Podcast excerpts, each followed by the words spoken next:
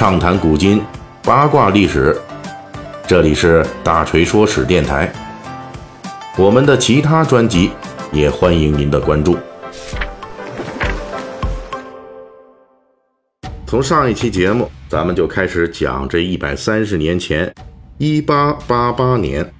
一个世界侦探史上恐怖的杀手——开膛手杰克，在伦敦东区白教堂一带，开启了他的连环杀戮。其作案手法的残忍和释放给民众的恐怖，在一百三十年后的今天仍旧挥之不去。虽然凶犯仍旧未能落网。但是，一百三十年来，人们却从未停止追索的脚步。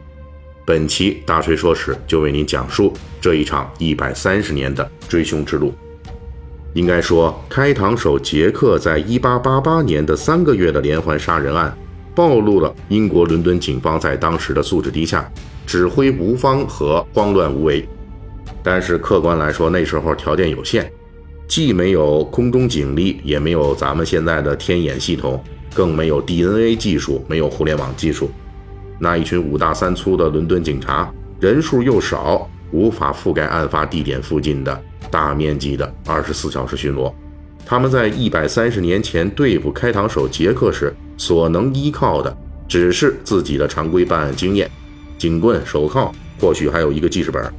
这些东西在对付寻常毛贼和惯犯方面，也许有些效果。如果对面那个开膛手杰克是个不按常理出牌的家伙，或者就是个疯子，那么这些东西在一百三十年前能发挥的破案效果就是非常有限。但是就在开膛手杰克连环杀人案仍在继续的时期，公众的不安情绪被引爆，所有人，包括当时的维多利亚女王，都参与到了破案中来，大家纷纷给伦敦警方去信，推测凶手的可能性。由于当时的伦敦还有普遍的反犹太思潮，以及反东欧移民思潮，于是第一批怀疑者认为，开膛手杰克可能是一个对宗教狂热的犹太人，或者是一个疯狂的东欧移民。而伴随着更多的凶案细节，特别是关于凶手在多起案件中剖开死者腹部拿走脏器的行为，越来越多的人开始认识到，凶手可能是接受过。医学，特别是解剖学的训练，还有人大胆推测，开膛手杰克可能是个女的，因为当时的司法实践，通常情况下，警方会把女性排除在嫌疑人之外。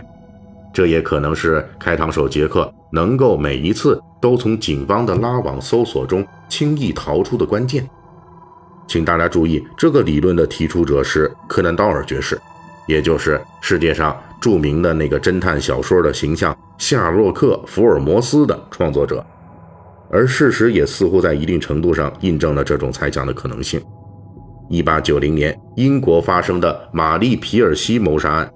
女性凶手的犯罪手法依稀跟开膛手杰克有些相似之处。还有人认为，开膛手杰克对妓女表现出了极大的仇恨，因此他可能是一个疯子，或者是在某些生理方面遭到挫折的变态者。还有人考虑到英国当时是海洋大国，推测凶手可能是一个偶尔登陆找乐子的远洋水手。当然，以上呢我们例举的都是比较正常的，而且获得了某些专家认可的推测。就在开膛手杰克疯狂犯案的期间，还有一些脑洞比较大的推测，比如认为开膛手杰克是一只动物园逃出来的猿猴，或者是外星人异种入侵等等。我们再强调一次啊，关于这些推测，都是一百三十年前就诞生的推测，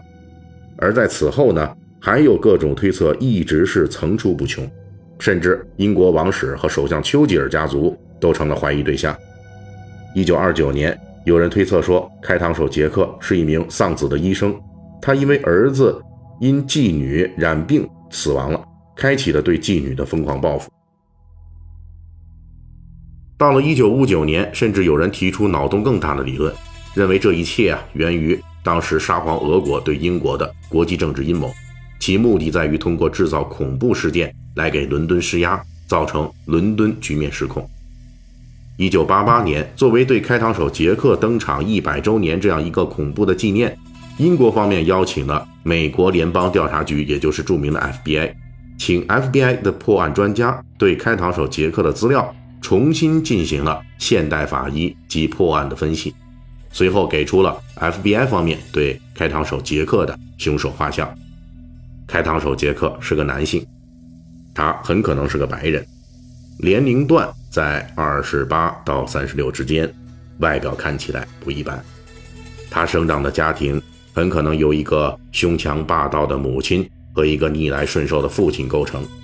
或者他的父亲很早就去世了。或者没有履行对他的抚养和教育义务，他的母亲很可能酗酒并且滥交，这样的家庭导致他的成长和朋友圈不完整。他没有结婚，他经常无法控制自己内心的愤怒，在少年时代可能通过纵火或者折磨宠物猫狗来表达他内心被压抑的破坏性。他有工作，工作性质可能是一个人的独立性工作，比如说屠夫。殡仪师助手、医师助理或者医院护士之类的，在这一类岗位上，他的独自工作能帮他放纵那些心中的破坏性幻想。他的身体有某种异常的病症，但并不严重。但是呢，他自己不这么认为。这种异常的病症导致了他的心理畸形。平时的他会被周围人认为是安静、孤独、害羞、顺从的，甚至略微胆怯。他的外表整洁有序。他在伦敦东区白教堂地区生活或工作。第一起凶杀案实际就是发生在他的家或工作地点附近。每次杀人之前，他都会去当地的酒吧喝酒，这放松了他的紧张情绪，并让他更加疯狂大胆。甚至有人可能目击过他在傍晚时散步于白教堂地区，但是在作案之前。他的表情没有特别的寻找女人的神态，看起来这些杀人案似乎一切都是偶然发生的，但实际上这都来自于他的提前谋划。不过这些仍旧只能停留在推断阶段，倒是连环杀手这个行为因为开膛手杰克而成为一种举世皆知的恐怖。美国二十世纪七十年代臭名昭著的连环杀手泰德·邦迪，他自称犯下三十五起谋杀案。而最高估计认为他杀了一百人。泰德·邦迪在被执行死刑之前，曾经帮助警方分析过其他案件连环杀手的犯罪心理。这段经历让他成为了后来奥斯卡奖的著名电影《沉默的羔羊》的原型之一。泰德·邦迪说：“连环杀手大部分情况下就是最普通的、最不起眼的一个当地人。”进入二十一世纪，更多的科技手段介入了开膛手杰克的谜案。比如，二零零六年，人们对开膛手杰克给警方的信件进行了检验，推测其真身可能是一个女性。又比如，二零一四年，科学家通过对谋杀现场的一条围巾的 DNA 提取，认为凶手可能是当时伦敦东区的波兰移民阿伦·科斯明斯基，他也是一八八八年开膛手杰克案。警方怀疑的重点目标之一。一八九一年因为精神病入院，后来死在了精神病院。但是这个结论仍旧被很多人质疑。一百三十年过去了，开膛手杰克身上的迷雾仍旧没有被揭开。一百三十年前，伦敦警方参与办案的人曾经说过一语成谶的句子：“我们唯一确定的是，开膛手杰克拥有全部的运气。”本期大锤就跟您聊到这儿，喜欢听您可以给我打个赏。